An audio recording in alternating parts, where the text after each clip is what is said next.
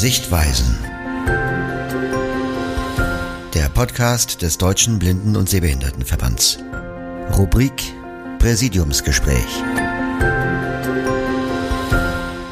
Herzlich willkommen, liebe Hörerinnen und Hörer, zu einer weiteren Folge unseres Präsidiumsgesprächs, einem Podcast des Deutschen Blinden- und Sehbehindertenverbandes DBSV. Ich spreche heute mit unserem Präsidenten Hans-Werner Lange und mein Name ist Christiane Möller. Ich bin Justiziarin und stellvertretende Geschäftsführerin. Hallo in die Runde.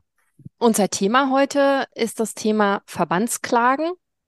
Und das klingt ja auf den ersten Blick ein wenig trocken, aber liebe Hörerinnen und Hörer, ich glaube, am Ende dieses Podcasts werden Sie wissen, dass es eben gar nicht so trocken ist, sondern für uns alle im Alltag relevant. Es geht um Folgendes. Um eine gleichberechtigte Teilhabe in unserer Gesellschaft zu haben, ist eine der Voraussetzungen Barrierefreiheit.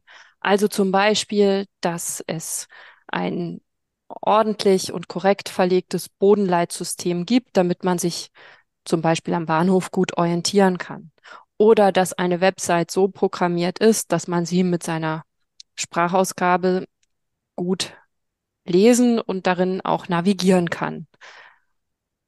Damit Barrierefreiheit im Alltag umgesetzt wird, gibt es auch schon ein paar gesetzliche Regelungen, zum Beispiel im den Behindertengleichstellungsgesetz von Bund und Ländern. Aber wie das mit Recht immer so ist, ein Gesetz steht erstmal auf dem Papier und es muss aber dann im Alltag auch gelebt werden. Und manchmal ist es eben auch erforderlich, dass man ein Gesetz rechtlich durchsetzt. Das machen normalerweise einzelne Personen, die hergehen und äh, sich an ein Gericht wenden und sich dafür einsetzen, dass ihr bestimmtes Recht auch durchgesetzt wird. Aber es gibt eben auch Situationen, wo das eine einzelne Person überfordern würde ihre eigenen Rechte ganz alleine durchzusetzen. Kostet eine ganze Menge Geld und so ein Gerichtsverfahren ist ja auch äh, nicht ganz ähm, einfach durchzuhalten. Deshalb gibt es für bestimmte Bereiche Verbandsklagen. Das heißt, ein Verband kann selbst zu Gericht gehen und ein bestimmtes Recht dort durchsetzen. Und solche Verbandsklagen gibt es eben auch im Behindertenrecht, der DBSV und seine Landesvereine sind Verbandsklage berechtigt. Das heißt, dürfen in bestimmten Fällen auch selbst zu Gericht gehen und zum Beispiel auch Barrierefreiheit einklagen. Das wurde lange Zeit nicht gemacht von Verbänden von Menschen mit Behinderung, aber der DBSV setzt sich nun seit 2017 in zwei von Aktion Mensch geförderten Projekten dafür ein, die Verbandsklage sozusagen auch im Behindertenrecht ja salonfähig zu machen und ähm, auch breiter zu nutzen. Das erste Projekt ähm, hieß Unser gutes Recht und das zweite Projekt, das wir seit 2020 nun durchführen, gemeinsam mit unserer Rechtsberatungsgesellschaft Rechte behinderter Menschen, das heißt Barrierefreiheit durchsetzen, Diskriminierung ahnden. Und bevor ich mit Hans-Werner Lange ins Gespräch komme, hören wir einen kleinen Ausschnitt vom letzten Verbandsrat in Hannover, bei dem dieses Projekt beziehungsweise auch das Vorgängerprojekt vorgestellt wurde. Ich darf vorstellen, neben mir, um hier ein bisschen äh, von unserem Projekt zu berichten, zum einen Dr. Michael Richter. Er ist Geschäftsführer unserer RBM und auch Umsetzungsleitung in unserem Projekt. Und links neben mir steht Dr. Thomas Hibi, der auch im Projekt bis Ende März Mitarbeitender war und ganz, ganz maßgeblich auch viele der Verfahren betreut hat und jetzt beim ABSV der Geschäftsführer mit ist. Herzlich willkommen, ihr beiden. Und äh, vielen, Dank, Dank ja, dass ihr mit mir zusammen einen kurzen Ritt durchs Projekt macht. Michael, es ist ja nun das zweite Projekt im Bereich Verbandsklagen. Kannst du mal bitte kurz ähm, ein bisschen einordnen für alle, was ist sozusagen der Unterschied zwischen beiden Projekten?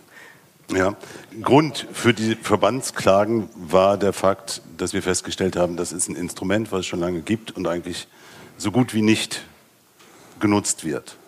Es gab anfänglich einige Klagen, nicht erfolgreich, und dann hat man das Instrument beiseite gelegt.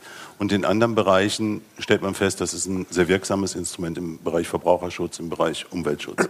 So, das erste äh, Verbandsklageprojekt war eigentlich so angelegt, dass wir erstmal die Grundlagen schaffen wollten, um verbandsklagefähig zu sein. Er, äh, vielleicht muss man noch erwähnen, dass äh, es sozusagen kein verbandsinternes, sondern ein verbandsoffenes Projekt war. Das heißt auch für andere Verbände der Selbsthilfe offen sein sollte, die wir da auch beraten haben. Also es ging darum, eben verbandsklagefähig im entsprechenden Register ähm, registriert zu sein, die Voraussetzungen zu überprüfen. Ähm, Ziel war auch beim ersten Projekt schon, eben tatsächlich auch mal Musterfälle zu identifizieren, geeignete Fälle, negative Fälle auch zu vermeiden, wo man äh, mit diesem Verbandsklageprojekt auf die Nase fällt. Und uns ist eine Sache so ein bisschen dazwischen gekommen. Was wir beim Projektantrag noch nicht wussten, war, dass ein sogenanntes Schlichtungsverfahren eingeführt wurde. Das macht aber nichts, das haben wir dann auch fröhlich genutzt und haben dort auch bei der Schlichtungsstelle, bei der neu eingerichteten Schlichtungsstelle, einige Erfolge feiern können und haben dieses Instrument ausprobiert. Das war ein äh, Statistisches Bundesamt, also Barrierefreiheit des Zensus. Das war AWAS. Das war auch mal gegen die Bahn. Also verschiedene Dinge und haben eigentlich festgestellt, das ist ganz gut, man kann auch zu ordentlichen Ergebnissen kommen. Wir haben aber wenig positive Klagen äh, gehabt und deshalb, ähm, sage ich mal, haben wir unser Ziel vielleicht nicht ganz erreicht. Vielleicht war das auch zu, ja, sage ich mal, hoch angelegt und haben im zweiten Verbandsklageprojekt gesagt, wir müssen uns auf Themen konzentrieren, äh, auf wenige Themen, und müssen jetzt wirklich versuchen, sozusagen mal in die Klagen zu kommen, um auch die Erfahrung zu machen und nach Möglichkeit die auch erfolgreich zu machen. Ja, vielen Dank. Und sag mal, Michael, kannst du ganz kurz sagen, was waren die Hauptthemen, also von den Schwerpunkten her? genau. So Wir haben identifiziert Mobilität, dass das ein Anliegen ist und ja, Barrierefreiheit, Internet. Mhm. Ja, vielen Dank. Ähm, Komme ich zu dir, Thomas. Ähm, ja. Du hast ja im Wesentlichen da gesessen und Klageschriften über Klageschriften auch geschrieben mit äh, teils äh, dicken äh, Wälzern. Ähm, kannst du sagen, was so eigentlich der größte Brocken war, mit dem ihr euch letztlich im Projekt, mit dem wir uns im Projekt äh, beschäftigt haben? Ja gut, wir haben anfänglich erstmal nach Fällen gesucht zum Thema Mobilität und hatten dann einige Ansätze, Freiburger Hauptbahnhof, aber äh, sind da auch nicht weitergekommen. Und dann fiel uns eben die E-Scooter-Problematik auf die Füße, ausgelöst durch einen schweren Unfall eines blinden Mitbürgers in Bremen. Das haben vielleicht einige auch mit, mitverfolgt. Und ähm, sind dann erst über einen zivilrechtlichen Fall dann in die Materie eingestiegen und haben dann äh, auf ganz vielen Ebenen äh, Ansätze gesucht. Aber ihr habt im Wesentlichen sozusagen im Rahmen des Verbandsklageprojektes ja eigentlich äh, nicht die E-Roller-Anbieter selbst angegangen, sondern ihr musstet den Umweg machen äh, über die Kommunen. Und ähm, die Gerichte, äh, wie haben die denn auf das Thema, also das ist ja relativ neu oder selten, dass ein ähm, Verband mal mit dem Mittel der Verbandsklage, und das ist ja heute unser Thema, oh. ähm, ähm einer Verbandsklage aus dem Behindertengleichstellungsrecht äh, sich ans Gericht wendet. Wie haben die so äh, rein von der behindertenspezifischen äh, Fragestellung darauf reagiert und darauf, dass da jetzt so ein Verband kam?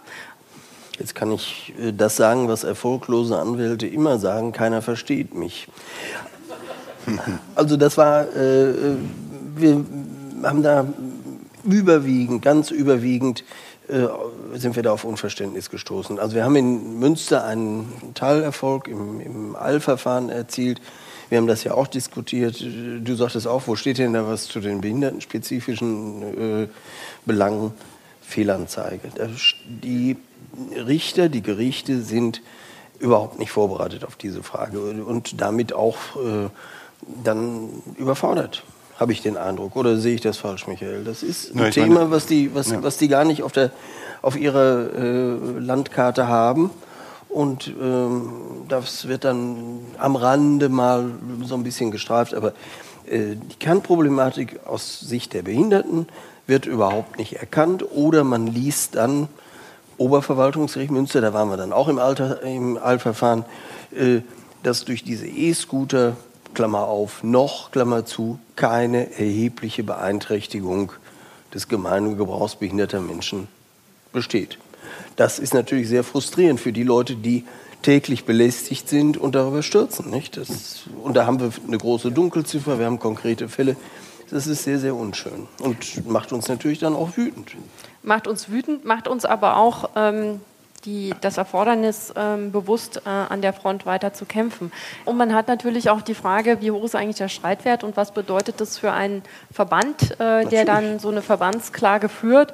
Äh, wir haben ja in diesem Zuge, das haben ja alle mitbekommen, auch eine Crowdfunding-Kampagne gemacht, um das Verfahren insbesondere in Münster zu unterstützen, ähm, weil wir einfach die Notwendigkeit erkannt haben, ähm, dass das ohne äh, gar nicht machbar ist. Kommen wir da zu dir, Michael. Welche Fälle habt ihr noch äh, vertreten? Ja, also zum einen müssen wir schon sagen, wir hatten es nicht erwartet, dass uns so ein Thema so in Anspruch nimmt. Also das hat schon viele Ressourcen in Anspruch genommen. Eigentlich hätten wir beide noch fünf weitere Anwälte gebraucht, um das Thema ordentlich zu bedienen. Ähm, aber wir haben trotzdem versucht, weitere äh, Fälle zu machen. Im Bereich Mobilität hatten wir zum Beispiel ein ganz interessantes Verfahren, Schlichtungsverfahren eigentlich auch, äh, gegen die Bahn, was wir betreut haben. Und ähm, wir hatten weiterhin ähm, zwei, drei Fälle im Bereich äh, Barrierefreiheit, Internet und ja, wo eben öffentliche Seiten nicht ganz so barrierefrei waren. Zum Beispiel eben auch, ähm, werden sich einige ja noch daran erinnern, wie komme ich zu meiner äh, Impfung gegen Corona. Ne? Und das war aber unheimlich schwierig zu bearbeiten, weil sich da ständig was wechselte. Innerhalb von vier Wochen war die Seite eine andere. Also es war schon sehr schwierig, aber auch da sind wir auf einem guten Weg und wir haben auch noch Fälle, die wir jetzt nachbetreuen müssen. Also in den beiden Bereichen haben wir was gemacht, nicht die Anzahl an Fällen, aber wir haben wirklich Erkenntnisse gewonnen, auch über diese ganz neue Dimension von Fällen. Also wir werden an dem Thema dranbleiben, weil gewonnen ist da, wie gesagt, noch gar nichts. Ähm, da müssen wir weiterkommen. Ich glaube aber trotzdem, dass unser Druck, den wir erzeugen ähm, mit den Verbandsklagen, mit der Aufmerksamkeit, die das erfährt, ähm, auf die eine oder andere Weise trotzdem hilft. Selbst wenn wir am Ende kein Urteil im klassischen Sinne vielleicht irgendwo äh, bekommen werden, das wissen wir ja heute noch nicht, tragen wir mit dazu bei, dass es eine Sensibilität dafür gibt und das jetzt doch in einigen Städten, das darf man ja nicht ähm, kleinreden, angefangen wurde, feste Abstellflächen einzurichten, zum Beispiel. Ja, also das Thema äh, kommt ja schon raus und ich möchte doch sagen, äh, dass das mit diesen Aktivitäten auch zusammenhängt. Michael, als letzten Punkt würde ich dich bitten, mal zusammenzufassen, was ihr im Projekt ähm, im Rahmen äh, der drei Jahre äh, der inhaltlichen Befassung damit für Erfahrungen gemacht hat, wo es denn hapert, was es so schwierig macht, Verbandsklagen zu führen, nicht nur juristisch betrachtet, sondern ein bisschen darüber hinaus. Ja. Das wäre vielleicht für den Kreis hier auch ganz interessant. Ja. Also ich glaube, man muss zwei Seiten betrachten. Äh, zum einen muss man sagen, es stellt wirklich eine hohe Anforderung an Selbsthilfeorganisationen, koordiniert so eine Verbandsklage durchzuführen. Ja? Gerade wenn man etwas erreichen möchte, hat man starke Gegner. Man muss mit einer Stimme sprechen. Man muss äh, die Mitglieder koordinieren, mit im Boot holen. Das ist ein Wahnsinnsaufwand und ein wahnsinniger Koordinationsaufwand. Und das dauert ja auch einige Zeit, so ein Verfahren. Das muss man auch zusammenhalten. Durchhalten. Ja, das muss man durchhalten. Und das ist oft wirklich schwierig. Das ist die eine Seite. Und zum anderen muss man aber auch ganz klar sagen, man hat dann Fälle, wo man Erfahrungen hat und sagt, das ist doch der Fall, auf den ich gewartet habe. Ne, heute Morgen Pferden, ein katastrophaler Bahnhofsvorplatz, sollte man mal klagen. Dann guckt man ins niedersächsische Behindertengleichstellungsgesetz und stellt fest, das gibt es nicht her. In Bayern wären dann vielleicht aber genau die Voraussetzungen super erfüllt. Ja, und in Nordrhein-Westfalen sieht es nochmal anders aus. Und Das heißt, an man hat mit 16 Rechtsgebieten zu tun, muss jeweils schauen, ob man das machen kann, was man woanders vielleicht schon mal gemacht hat oder machen könnte. Und das geht fast gar nicht. Das ist nicht in den Griff zu kriegen. Und es bleibt dann ja nicht bei den 16 Landesbehindertengleichstellungsgesetzen, sondern bleiben wir beim Thema, bei den E-Rollern. Es sind dann auch 16 verschiedene Straßen- und Wegegesetze, die eine Rolle spielen. Und das ist fast nicht zu machen. Mhm. Das ist ja alles juristisches Neuland, was man da betritt. Und ähm, darum ist das, ist das schon ein riesendickes Brett. Ne? Ja, und ähm, vielleicht nicht zu vergessen noch zwei Aspekte. Ich habe es gerade schon angesprochen, der finanzielle Aspekt. Ja. Und ähm, äh, was man ja auch sehen kann, ihr habt ja euch ja sehr bewusst entschieden, äh, mit dem Landesverein zusammen ähm, so, zum Beispiel die erste E-Roller-Klage in, in Nordrhein-Westfalen zu machen, weil das Behindertengleichstellungsgesetz dort überhaupt mhm. äh, mehr als eine Feststellungsklage äh, ermöglicht. Ne? Das hat nur Nordrhein-Westfalen und Berlin und es gibt so in anderen Bundesländern nicht. Ich möchte schon noch eins sagen. Ich möchte auch mhm. darauf hinweisen. Ähm, es ist völlig anders gelaufen, als wir das wollten.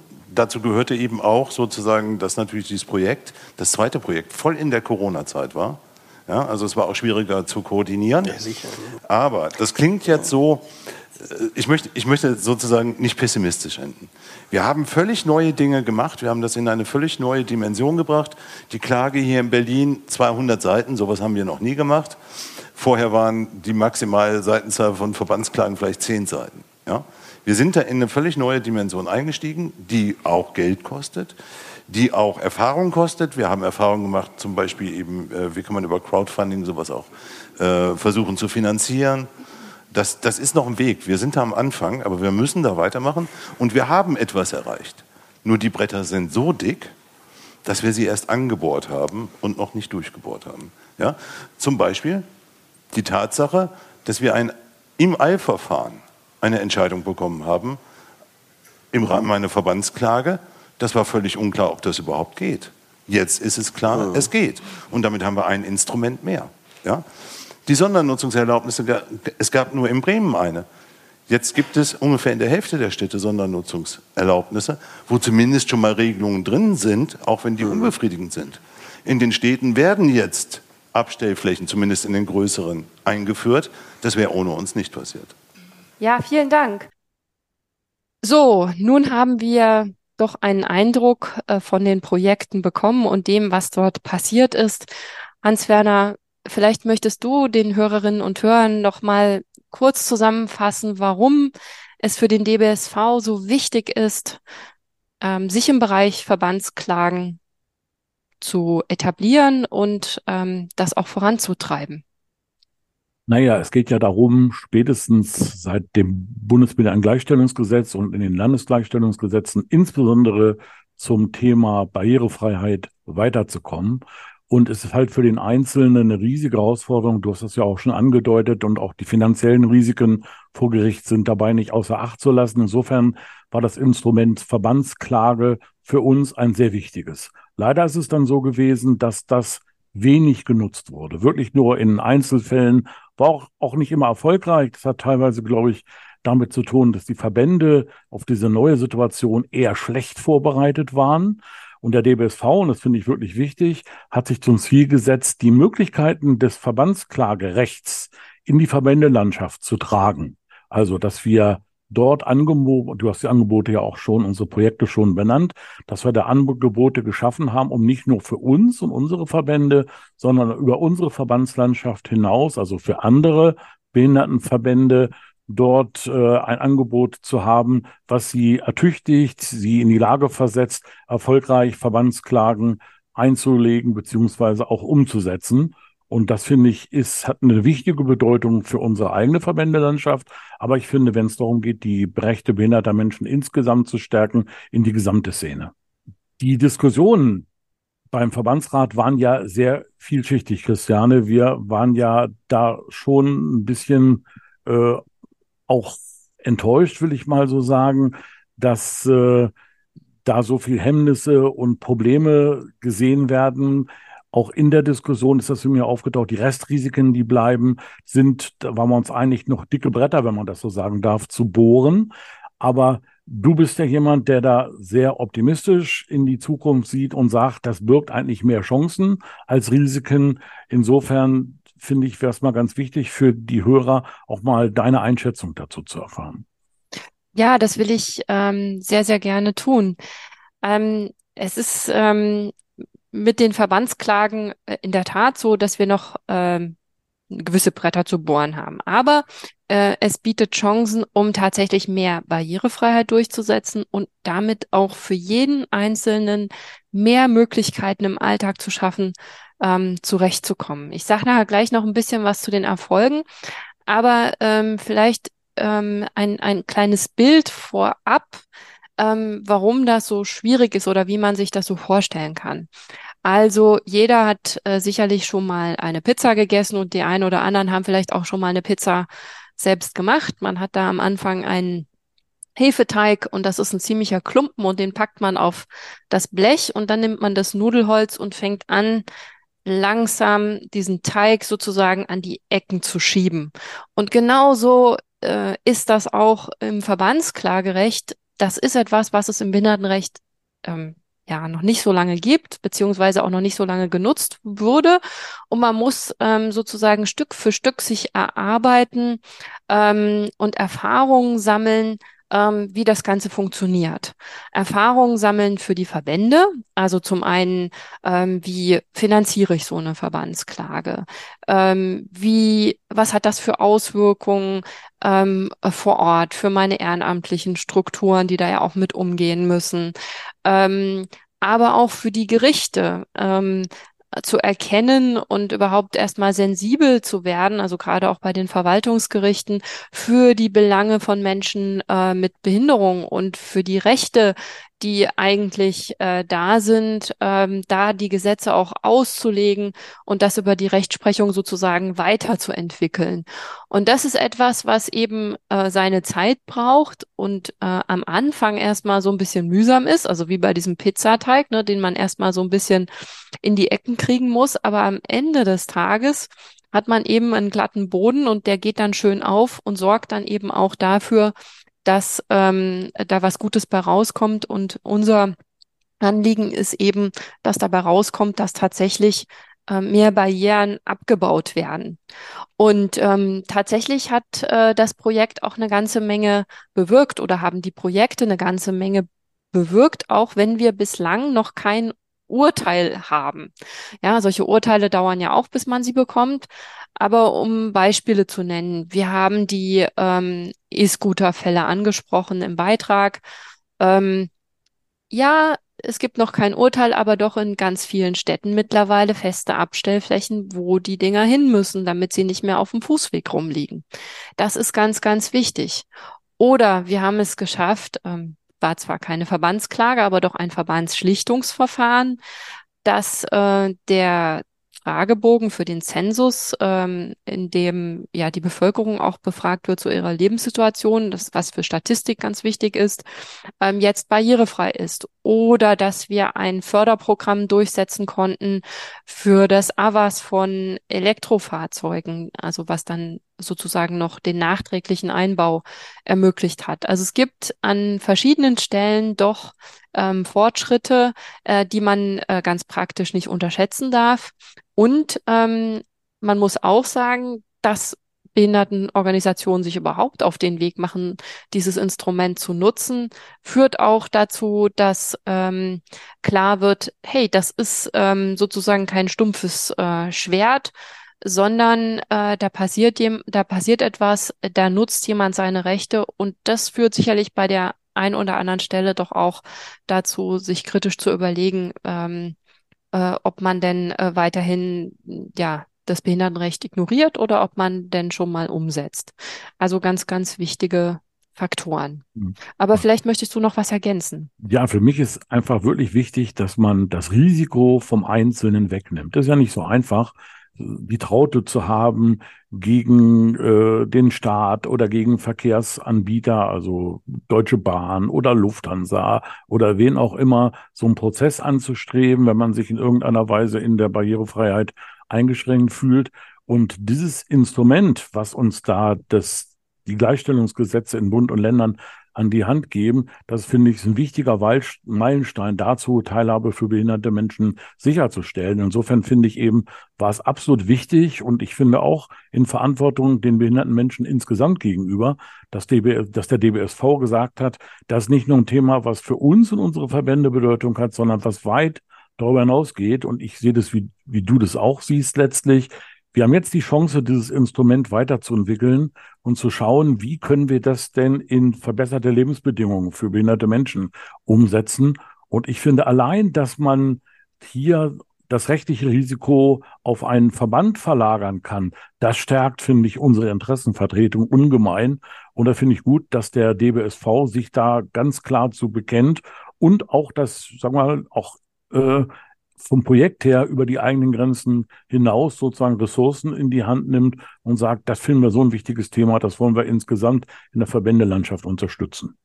Sicherlich gibt es natürlich auch noch ein paar Baustellen. Das haben wir im Projekt oder in den Projekten natürlich auch gemerkt und haben äh, jetzt dann auch ähm, Forderungen an die Politik formuliert, ähm, wo wir Weiterentwicklungsbedarf im Gesetz sehen, also zum Beispiel im Behindertengleichstellungsgesetz des Bundes, aber auch der Länder.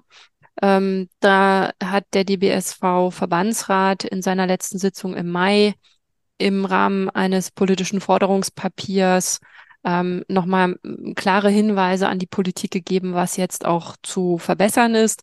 Also zum Beispiel, dass äh, überall sichergestellt werden muss, dass man einen Verstoß gegen Barrierefreiheit nicht nur feststellen lassen können muss, sondern dass man eben auch verlangen können muss, ähm, dass ähm, das dann auch abgestellt wird. Oder ähm, dass man Regelungen finden muss, wie man die Kostenlast noch weiter reduziert äh, für Verbände oder dieses Kostenrisiko. Ähm, dazu haben wir konkrete Vorschläge gemacht. Mhm. Da gibt es ja in dem Papier, finde ich, so Anknüpfungspunkte, die, finde ich, über das übliche Maß ein bisschen hinausgehen, weil ich glaube, das hat bisher kaum jemand versucht, mal die unterschiedlichen Gesetzgebungen, die sich mit Teilhabe und Sicherstellung von Teilhabe auseinandersetzen, mal zusammenzubringen und diese Vernetzung und die Verknüpfungsstellen mal genauer in die Lupe zu nehmen und dazu gehört halt, gehören dann auch die Gleichstellungsgesetze und letztlich auch das Thema Verbandsklage dazu. Und ich finde, das hat die DBSV-Geschäftsstelle wirklich in exzellenter Weise gemacht. Und ich finde, das ist eine der ganz, ganz wichtigen politischen Papiere, die wir in den letzten Jahren verabschiedet haben, hat für mich wirklich eine Bedeutung, die weit über das heute hinausgeht, weil darum geht es letztlich, die Teilhabe behinderter Menschen für die Zukunft zu sichern und voranzubringen. In dem Sinne möge denn der Bundestag dann auch möglichst bald ein Gesetz auf den Weg bringen, was unseren Forderungen gerecht wird. Das hoffen vielen, wir. ja, vielen Dank für diesen Moment. Tschüss.